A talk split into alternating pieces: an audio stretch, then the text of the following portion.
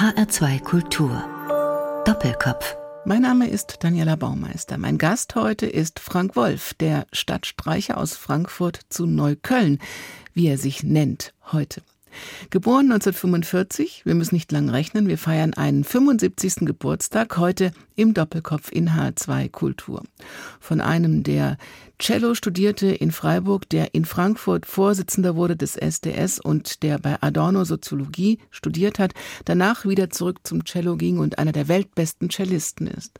Bei Frank Wolf wird Kleinkunst ganz groß und jetzt mit 75 heißt es Frankie goes to Hollywood oder wenigstens nach Washington oder nach Berlin.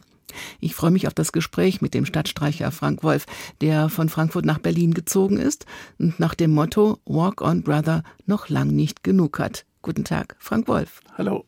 Ich gratuliere erstmal zu 75 Jahre volles Leben. Kann man das so sagen, Frank Wolf?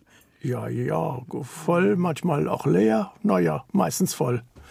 Frank Wolf, der Cellist aus Frankfurt. Ich dachte, wir haben schon so viel von Ihnen über Ihre Historie gehört. Fangen wir doch mal an mit dem, was aktuell ist und was immer aktuell war seit, ja, über 60 Jahren, das Cello. Wer weiß denn den Weg, das Cello oder der Streicher?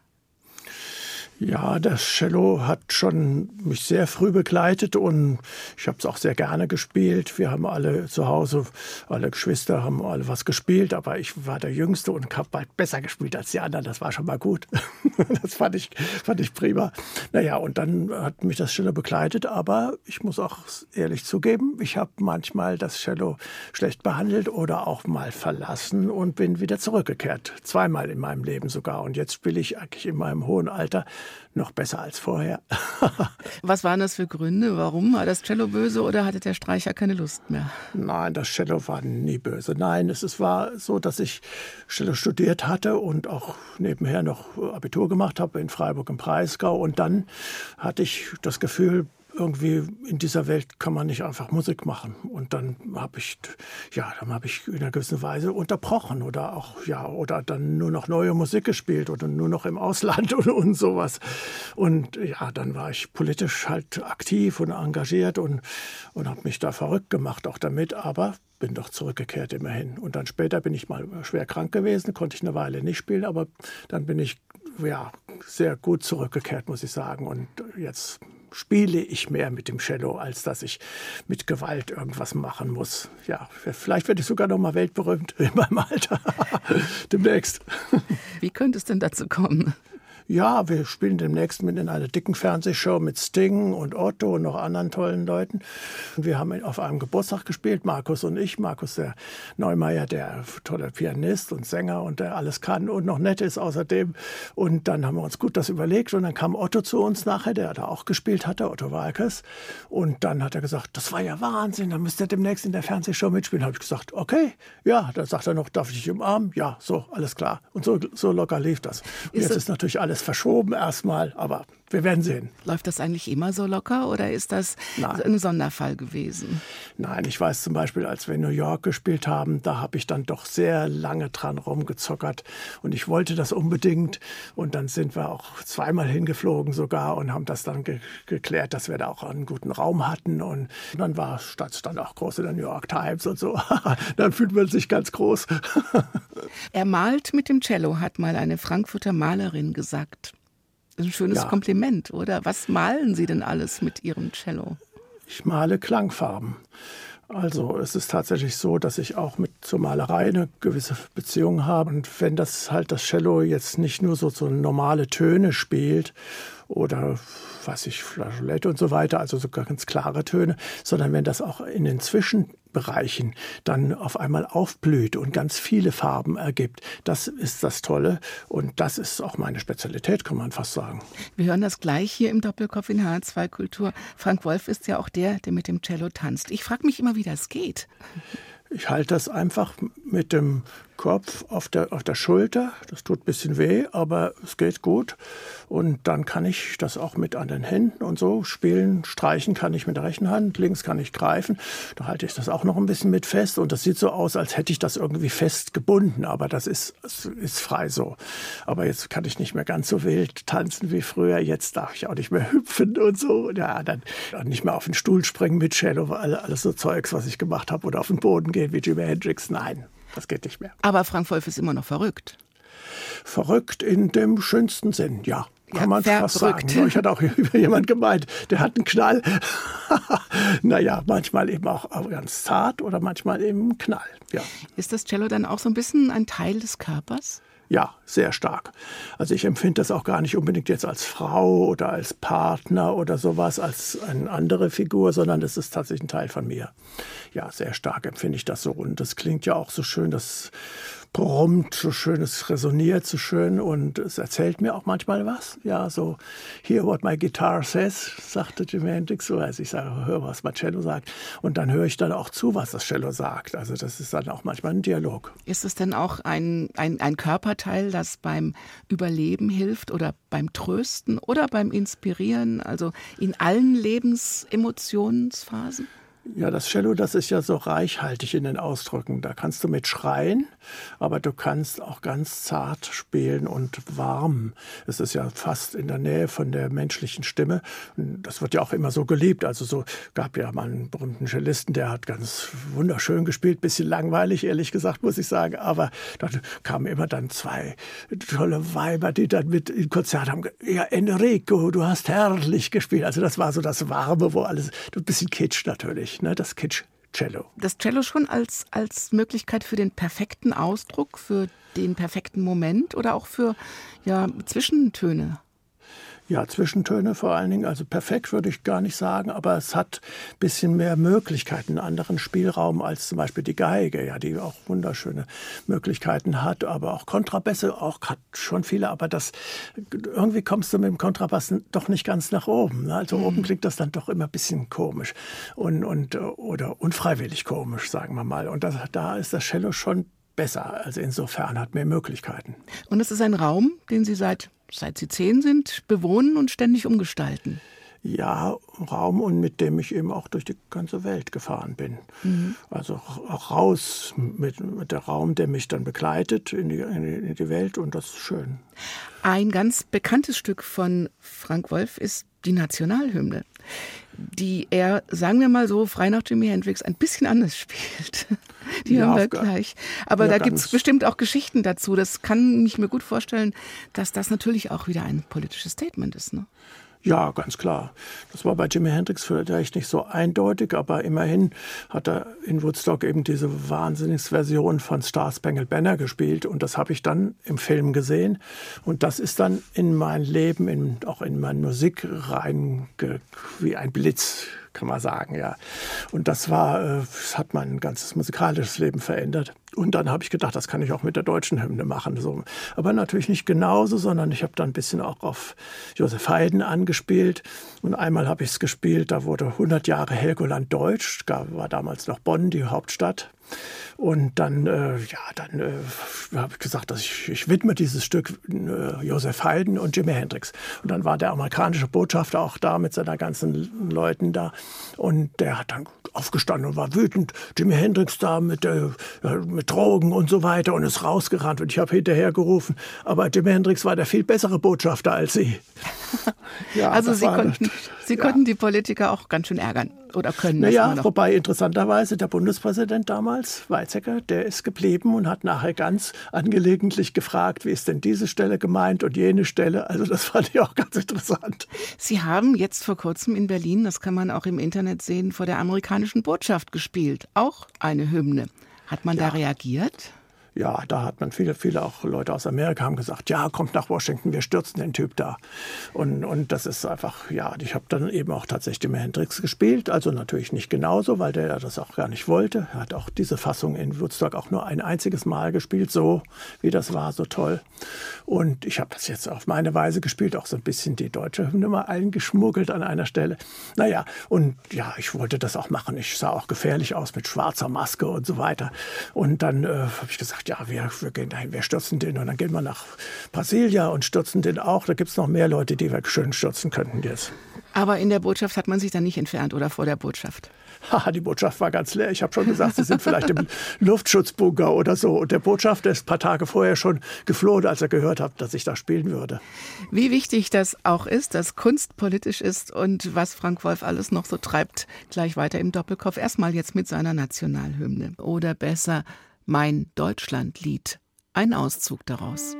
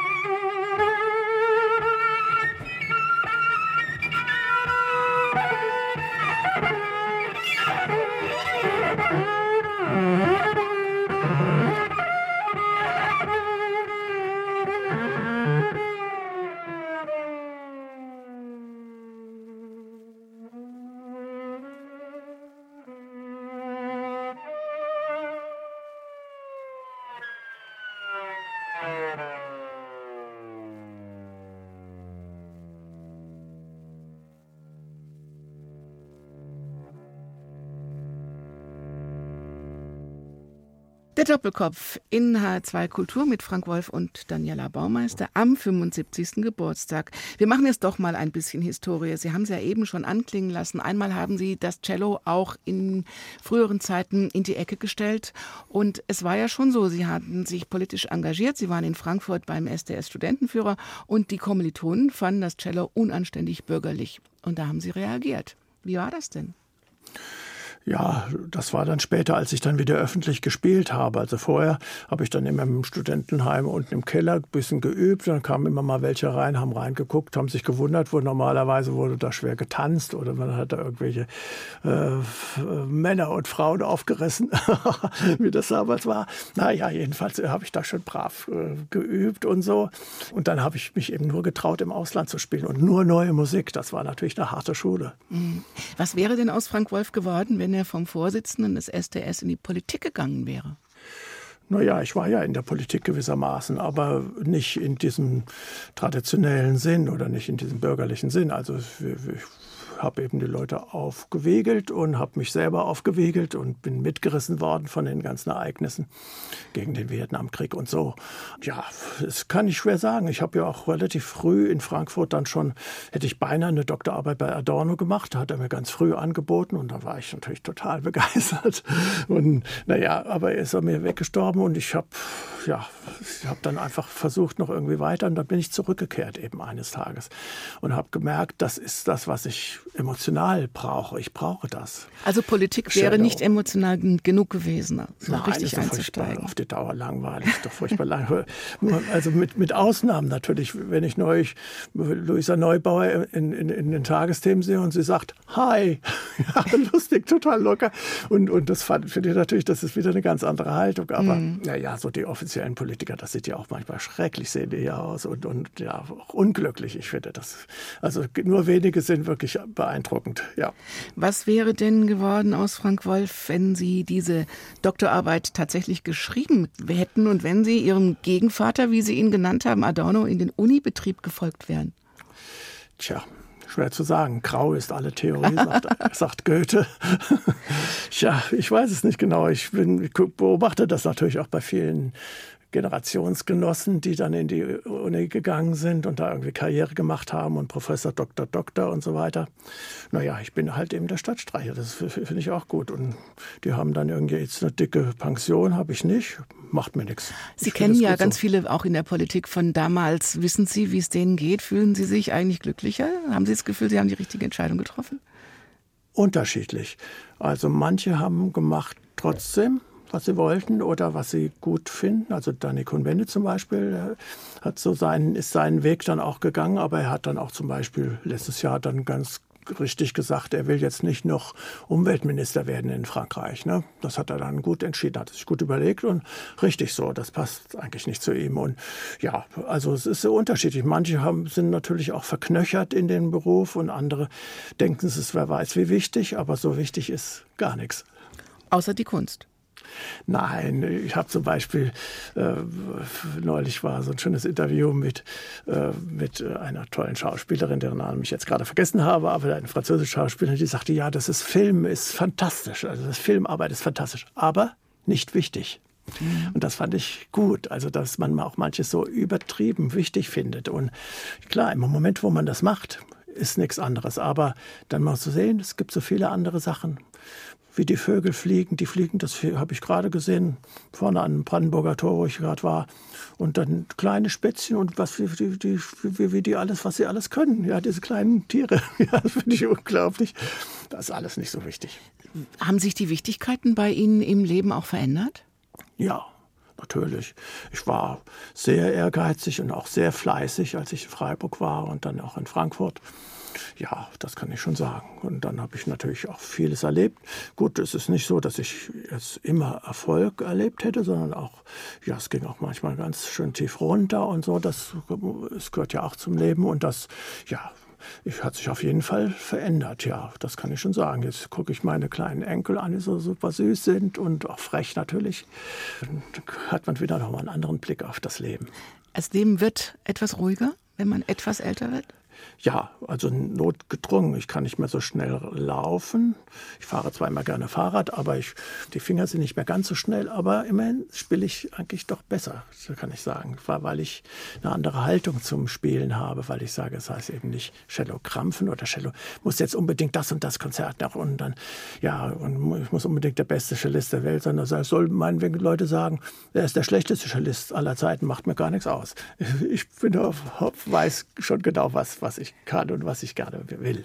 Aber da muss ich mal widersprechen. Ich habe sie ja auf dem Konzert gesehen. Von Krampf habe ich nie was gehört oder gespürt. Nein, das ist ja auch dadurch, dass wir dann mit der Rockband, mit dem sogenannten Frankfurter Kurorchester um die ganze Welt gereist sind und durch Deutschland und nach Neu-Isenburg. und das, dadurch hat sich das natürlich auch gelockert. Das macht ja dann auch Spaß und, und ist, ist was anderes. Aber früher, ja klar, ich habe Casals noch gesehen, als er noch gelebt hat, als uralter Mann. Ganz toll gespielt hat er nicht mehr, aber er war natürlich unglaublich beeindruckend, der Typ und so. Ja, das war schön zu sehen. Das wollte ich natürlich auch. Mhm. Ja, ganz oben. aber das Gefühl, ganz oben zu sein, haben Sie jetzt schon. Naja, ich bin bei mir so ähnlich, muss ich sagen, wie neulich Bob Dylan sein Interview mit New York Times, wo ich auch das Gefühl habe, er ist im Reinen mit sich, mm, ja. mit seinen 79 Jahren. Und das hat mir gut gefallen. Nicht unbedingt ruhiger, aber ja, man weiß ein bisschen mehr, worauf es ankommt. Oder man kann vielleicht auch sich besser einfühlen nochmal in andere Geschichten und andere Lebenswege. Und, und das ist halt einfach, ja, man hat nochmal einen anderen Überblick. Wie kommt man denn an diesen Punkt? Wie sind Sie an diesen Punkt gekommen, das Leben ja vielleicht einfach von der anderen Seite auch nochmal zu sehen und sich auch abzufinden mit Dingen, die eben nicht schön waren, wie Sie gesagt haben, dass Sie lange nicht spielen konnten, weil die Hand nicht mehr mitgemacht hat oder auch den Tod der Frau, die, mit der Sie lang Kunst gemacht haben. Wie sind Sie da hingekommen, dass Sie das alles bewältigt haben und das Leben neu, ja, ich habe schon das Gefühl, auch etwas neu empfinden? Ja, ich habe doch viele Tode erlebt. Annes Tod war natürlich am schlimmsten es ist eben so, das Leben geht einerseits immer weiter, aber es geht auch vorbei. Ja. Also das, das äh, weiß man dann immer deutlicher. Das merkt man als junger Mensch nicht so. Da denkt man, man hat noch ewig Zeit und das stimmt ja eben gar nicht. Gut, mit Ausnahme von Jimi Hendrix oder Janis Joplin und so weiter, ja, die dann einfach total jung plötzlich verbrannt sind und weg, ja, und immer jung, forever young. John Cage sagt, es geht sowieso immer weiter. Wenn wir tot sind, fressen uns die Raupen oder, oder die Würmer. Ja, und ich sage dann, okay, vielleicht schmecken wir den Würmern gar nicht. und John Cage spielen Sie auch auf der Bühne, beziehungsweise Sie spielen ihn nicht. Das Stück das ja. nicht gespielt wird, wo man aber mit dem Cello auf der Bühne steht. Ja, zum Beispiel, das habe ich auch manchmal gespielt, auch mit Matthias Belz und Anne. Und da haben wir das, das war sozusagen ein revolutionäres Stück. Mhm. Das war, der ganze ging. Vier Minuten. Ging 33, 33 Sekunden. Sekunden. Genau, ja, das ist eben auch so. Gut, bei Cage ist es ja auch immer, hat das so ein bisschen einen buddhistischen Anklang. Und das, deswegen einmal haben wir, ich habe ihn noch persönlich gekannt, als wir Aufnahmen gemacht haben in Köln, die ersten Aufnahmen in Europa von dieser New York-Clique, also Cage und Christian Wolf und so weiter. Und dann, ja, dann war, ein ganz leises Stück, Atlas Eclipticalis war das. Und dann hat Cage das sich angehört und so. Und dann haben wir nachher gehört, auf dem Tonband ist die Heizung zu hören. Und dann Cage hat so mit dem Kopf ein bisschen gewiegt und hat gesagt, ah, das ist gut, das lassen wir. Ja, und das ist so ein bisschen so dieser Witz, den er da auch hat, aber auch eine gewisse philosophische Einsicht. Ja, das ist eben auch interessant. Das, das kann man auch gut hören. Ja, das ist, das gehört eben auch zum Leben und auch zur Musik. Und das fand ich ganz toll. Es ist das Leben und nicht ganz vier Minuten 33 singt jetzt Sass, eine Sängerin aus Frankreich, eine junge, wie ich finde, mit einem wunderbaren Stück, das auch genau das ausdrückt, nämlich Je veux, ich will. Was bedeutet Ihnen das?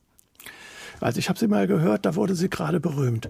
Da wurde sie erst im kleinen Laden, Brotfabrik in Frankfurt, und dann wurde es in einen größeren Laden gesetzt und dann war sie auf einmal, nein, es ging nicht, musste nach Offenbach in die Stadthalle, 3000 Leute. Naja, und die sangen alle diese französischen Lieder mit. Das waren keine Franzosen, sondern Deutsche, die das alle mitgesungen haben und die begeistert waren. Und ich war auch total begeistert, weil ich fand, sie macht das so auf so eine leichte Art und lacht immer und freut sich und hüpft und, und was ich nicht mehr kann. naja, und das ist so schön gewesen. Und dann habe ich gesagt, ja, das, haben wir, das müssen, wollen wir auch was davon spielen, auf jeden Fall. In unserem französischen Programm haben wir dann auch gemacht mit dem Trio, mit dem Stahlburg-Trio. Und dann habe ich mir jetzt sehr vieles angehört und weiß jetzt auch ein bisschen genauer, wie sie das alles macht und wie sie das will. Und, und ja, ich finde sie ganz wunderbar. Was mich ein bisschen stört, dass, dass sie bei diesen vielen großen Leuten, die dann immer dabei sind, für alles Profis, natürlich keine Frau dabei. Naja, gut, ist Entscheidung. Donnez-moi une suite au Ritz, je n'en veux pas. Des bijoux de chez Chanel, je n'en veux pas. Donnez-moi une limousine j'en ferai quoi? Offrez-moi du personnel, j'en ferai quoi? Un manoir à Neuchâtel, ce n'est pas pour moi. Offrez-moi la tour Eiffel, j'en ferai quoi? Je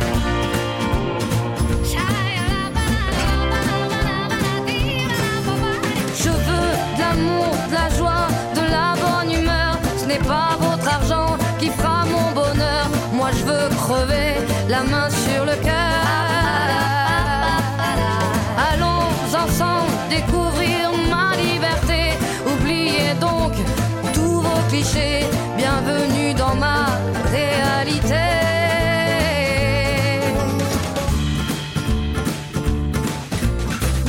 J'en ai marre de vos bonnes manières, c'est trop pour moi. Moi je mange avec les mains et je suis comme ça. Je parle fort et je suis France, excusez-moi.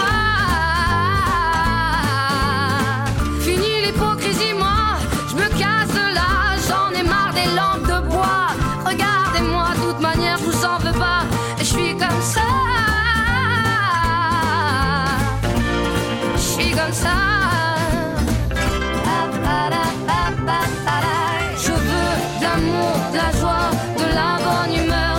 pas votre argent qui fera mon bonheur. Moi je veux crever la main sur le cœur. Allons ensemble découvrir ma liberté. Oubliez donc tous vos clichés. Bienvenue dans ma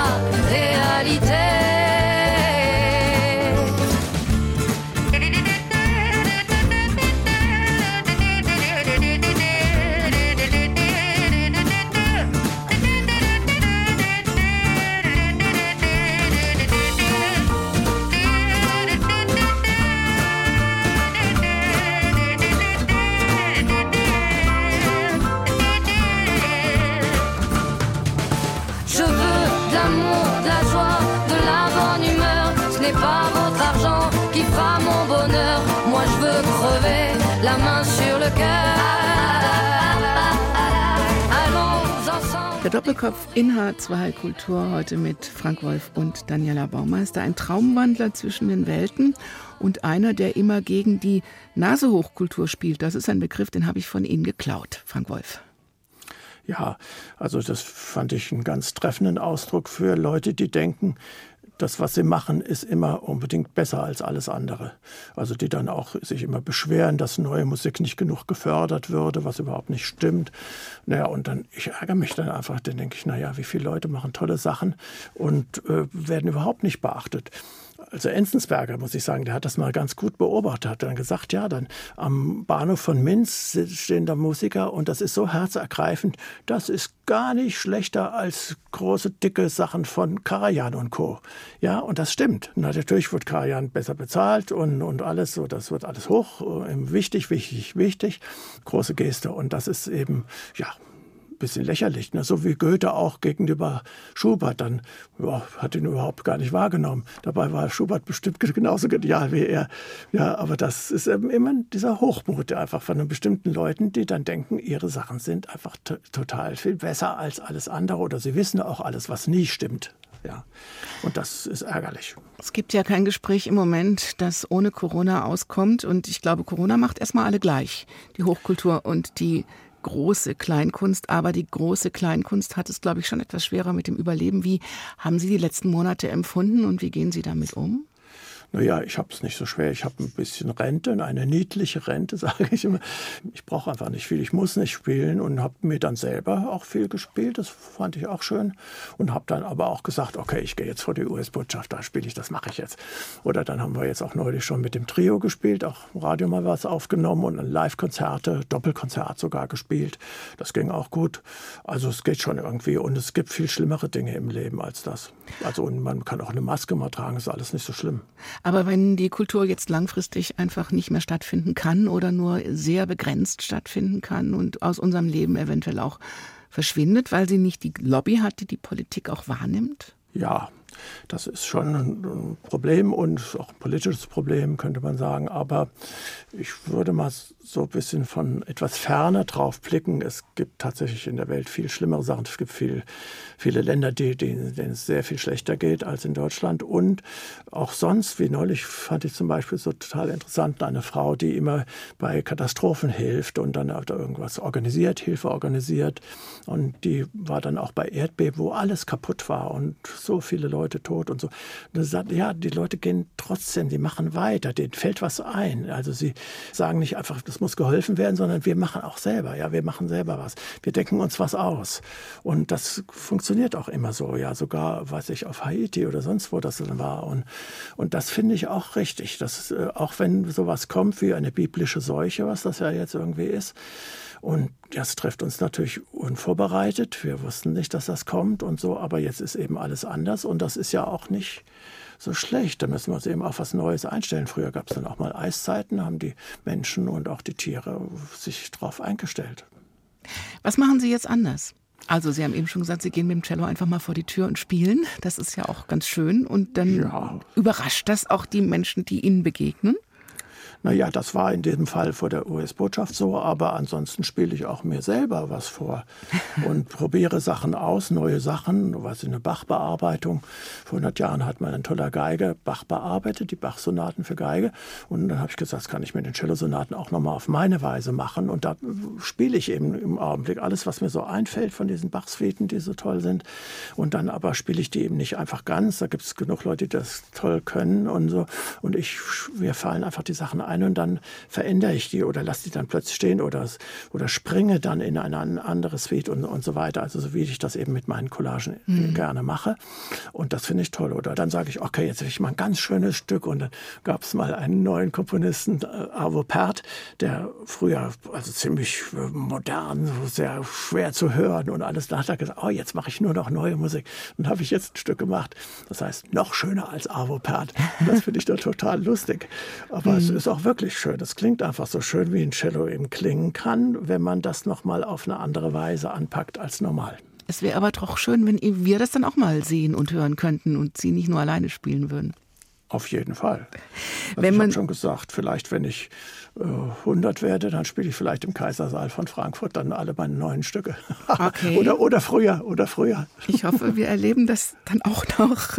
Ja. Schauen Sie denn vor allem nach vorne jetzt mit 75 oder ein bisschen Nostalgie muss ja auch sein. Schauen Sie auch schon zurück auf das, was Sie erlebt und erreicht haben, zum Beispiel eben im Frankfurter Kurorchester oder in dem neuen Frankfurter Schulorchester, also auch mit diesen Bezügen auf, auf Kunst und Kleinkunst und Frankfurter Atmosphäre und Politik und diese Verbindung, wo die Poesie noch mit reinspielt. Ja, also was sehr wichtig war für mich natürlich war das Kurorchester einerseits, dann aber auch jetzt aktuell das äh, Stahlburg-Theater mit Ingrid Elsegerey und Markus Neumeier und mir. Und dass wir machen, ja, es geht sozusagen dann immer auch weiter in der Richtung, die wir vor vielen Jahren mal eingeschlagen haben. Das ist alles prima. Und gut, ich, mir fallen immer plötzlich Sachen ein, ja auch, auch manchmal nicht nur große Erfolge, sondern auch Fehler oder so. Wenn man mal was falsch gemacht hat und ich weiß noch genau, dann äh, gab es mal so einen sehr, sehr, heftigen Text, das ging über Flüchtlinge und so weiter, also auch wieder ganz aktuell. Naja, dann äh, war der Text, den ich dann einfach so rausgeschrien habe, äh, Millionen auf der Flucht und dann habe ich aber einmal in Hamburg in einem großen Konzert habe ich dann Melonen auf der Flucht gesagt und dann haben natürlich meine Kollegen total gelacht und fand das total lustig. Ich fand das in dem Moment gar nicht lustig, aber jetzt finde ich es lustig, ehrlich gesagt. Naja, das ist eben auch so, was man alles dann auch falsch macht. Gut, es gibt auch die anderen Seiten. Wir spielen vor über 100.000 Leuten in Wackersdorf und wir treten mit unseren Fracks auf. Die Leute sagen, was wollen die denn da? Ist ja komisch, sonst ist doch hier Krönemeyer und die ganze Mafia. Und dann äh, haben wir angefangen, one, two, three, four und los. Und dann alle aufgestanden, was, was, was, was, was machen die da? Und das war natürlich toll. Das sind so schöne Sachen. Das mhm. vergisst man nicht. Musik wünschen Sie sich von Sting? mit dem Sie ja demnächst auftreten werden. Und zwar auch vor 100.000 Leuten, nämlich beim Open Air beim Stadionkonzert in Chile war das. Und da singen die Leute dann auf einmal mit. Das muss ja ein tolles Gefühl sein. Haben Sie das auch schon erlebt? Ja, Das habe ich so noch nicht erlebt, aber das Schöne in diesem, bei dieser Aufnahme ist, dass sie das dann alle auf Spanisch singen. Mhm. Diese Jimi Hendrix Nummer. Und das ist so, erst habe ich auch gedacht, ist doch gar nicht Sting, was ist denn das überhaupt? Und dann, ach ja klar, Jimi Hendrix. Und, und dann war ich ganz bewegt. Ich muss sagen, wie die denn alles dann mitsingen. Und, und ja, ja, ich fand das so schön. Little ja. Wing von Jimi Hendrix Wing. in der Version von Sting live und dem großen Chor im Stadion.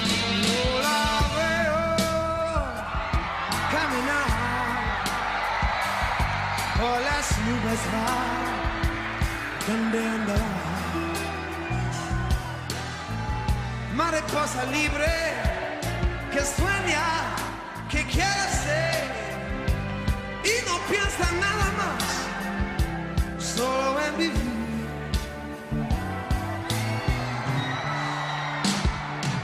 Si estoy triste.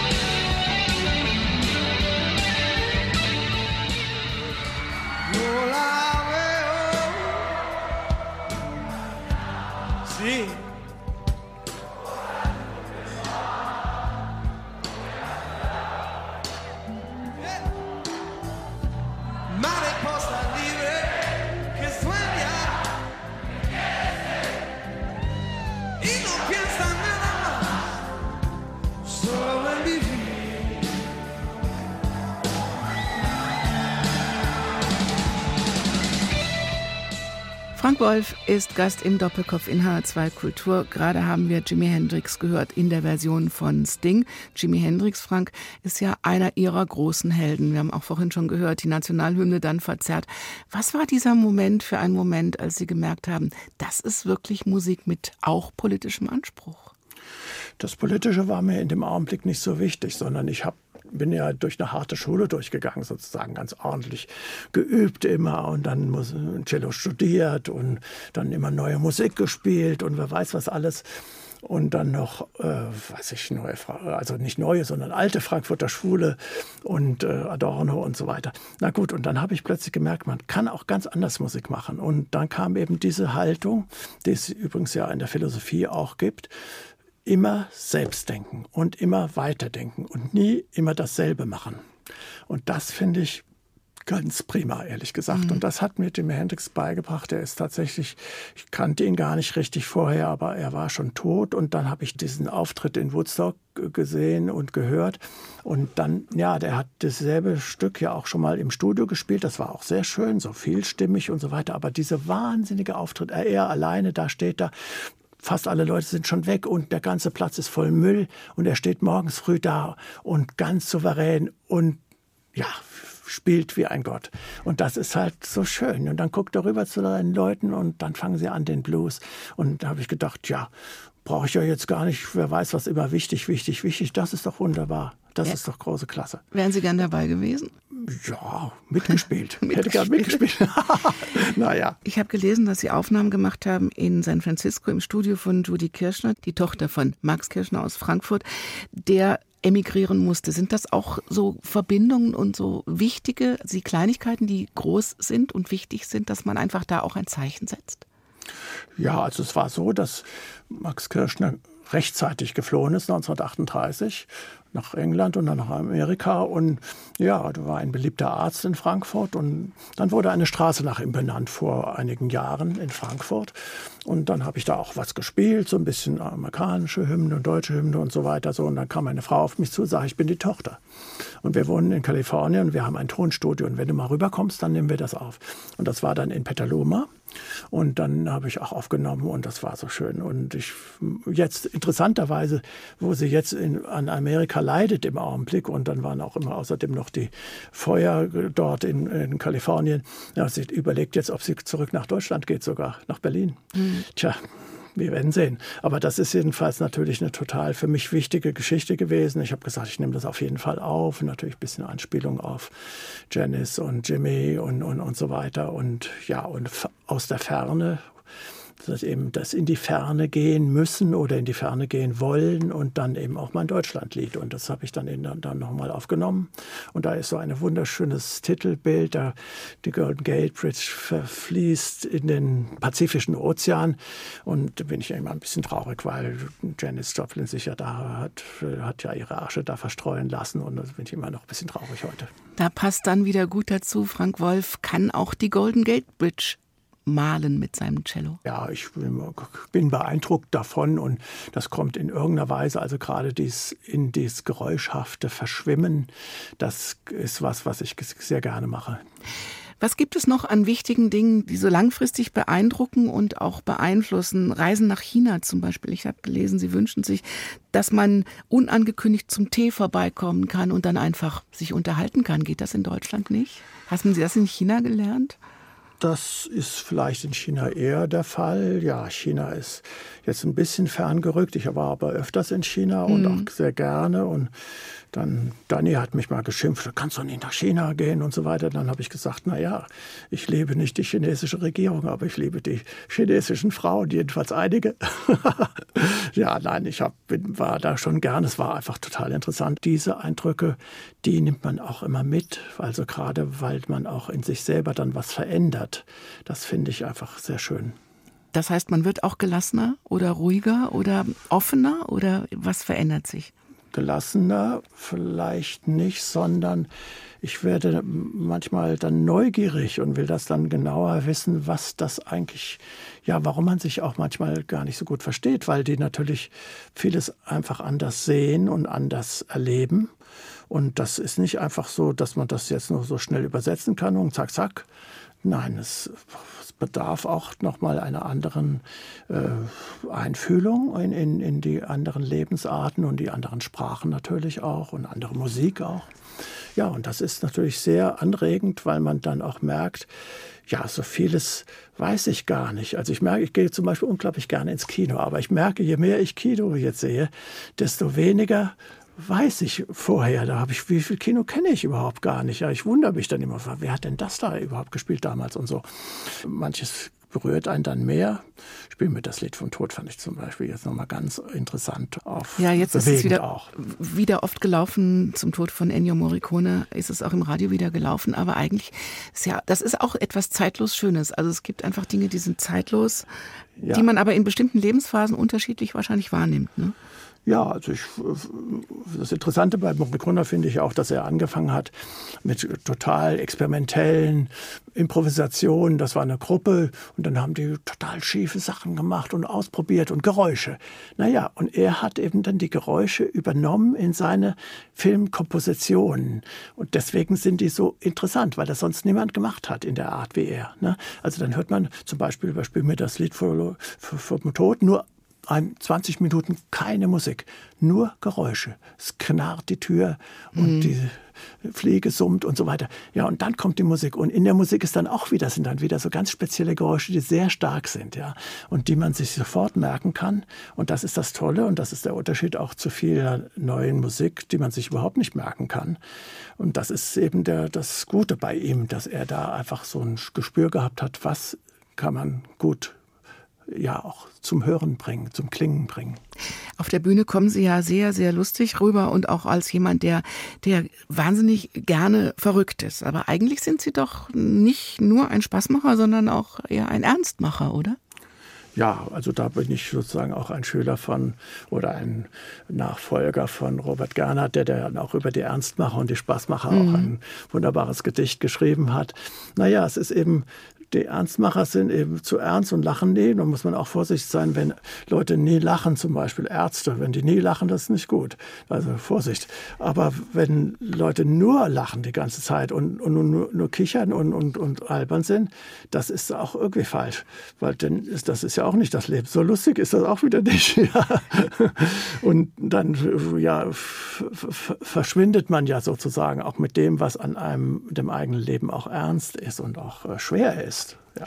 Im Vorgespräch, da haben wir uns über vieles unterhalten und Sie haben gesagt, ich soll mal fragen, lebst du, liebst du, lachst du? Das klingt auch eher nach der ernsten Seite des Lebens naja, ist auch ein Sprachspiel. Mhm. Also das habe ich jetzt immer an Leute geschrieben während, während dieser Seuche und, und dann, äh, dann habe ich manchmal auch noch, lebst du, lebst du, lachst du, liest du auch, ja, und so, ja, es ist einfach ein bisschen auch ein Sprachspiel. Natürlich, manche Leute haben dann auch das liebst du gleich übergangen und dann, ja, ich lache manchmal, na, das war nicht so sehr überzeugend, dann, ja, das ist einfach, ja, ich spiele gern mit der Sprache auch, muss ich sagen, ja. Mhm. Wie sehen denn die Pläne aus, mit und ohne Corona-Einschränkungen jetzt für die nächsten 100 Jahre? Ja, also was ich sehr schön finde, dass ich auch mit dem Trio, wir verstehen uns einfach sehr gut und wir lieben auch das, was wir da spielen und macht, macht Spaß. Einerseits ist es auch ganz interessant, einfach so auch ein bisschen äh, wieder anders als früher im Kurorchester. Also es ist zum Beispiel dann, Markus hat neulich rausgefunden, dass äh, Blackbird eigentlich, eigentlich von Bach herstammt. Ne? ein Stück von Bach gehört und dann, ah, diese Harmonie ist total interessant. Und jetzt hat Markus dann auch wieder das auseinandergenommen und wieder neu zusammengesetzt, Bach und Blackbird. Und das ist natürlich so wunderbar, weil man das auch plötzlich erkennt. Das ist eben super, ja. Also das ist plötzlich, äh, ist, ist es irgendwie klar. Und äh, Jimi Hendrix hat auch Bach gehört, aber bei ihm hört man das nicht, dass er das irgendwie verwendet hat. Aber er hatte auch keine Zeit mehr gehabt, das zu verwenden. Ja, und äh, ich denke, Solo spiele ich auch weiter. Ich habe in Berlin auch äh, ein großes Konzert im Gorki-Theater gemacht. Dann habe ich gesagt, den zeige ich jetzt mal. in Berlin gibt es ja immer so ein bisschen auch Nasehochkultur. Ne? Wir sind die Hauptstadtstudio, wir sind die Hauptstadtzeitung. Wer weiß, was alles wichtig, wichtig. Und da habe ich gesagt, äh, euch zeige ich mal. und wer sind die Golden Gorkis? Die Golden Gorkis Gorki, es sind alte, ältere Leute, die da auch Theater spielen im Gorki-Theater. Und wir spielen zusammen, manchmal mit jungen, mehr oder weniger behinderten Schülern, tanzen auch manchmal so und machen Theater. Und das ist sehr inter interessant und auch ja, berührend. Und ja. Was ist wirklich wichtig im Moment, heute und auch morgen und übermorgen? All you need is love. Das ist ein gutes Schlusswort. Ja, ja, ja. Und immer noch viel Tamtam, -Tam, frank und frei mit dem Cello durch die Welt von Bach bis Hendrix und so weiter. Ja, auf jeden Fall. Der Stadtstreicher aus Frankfurt zu Neukölln, Frank Wolf.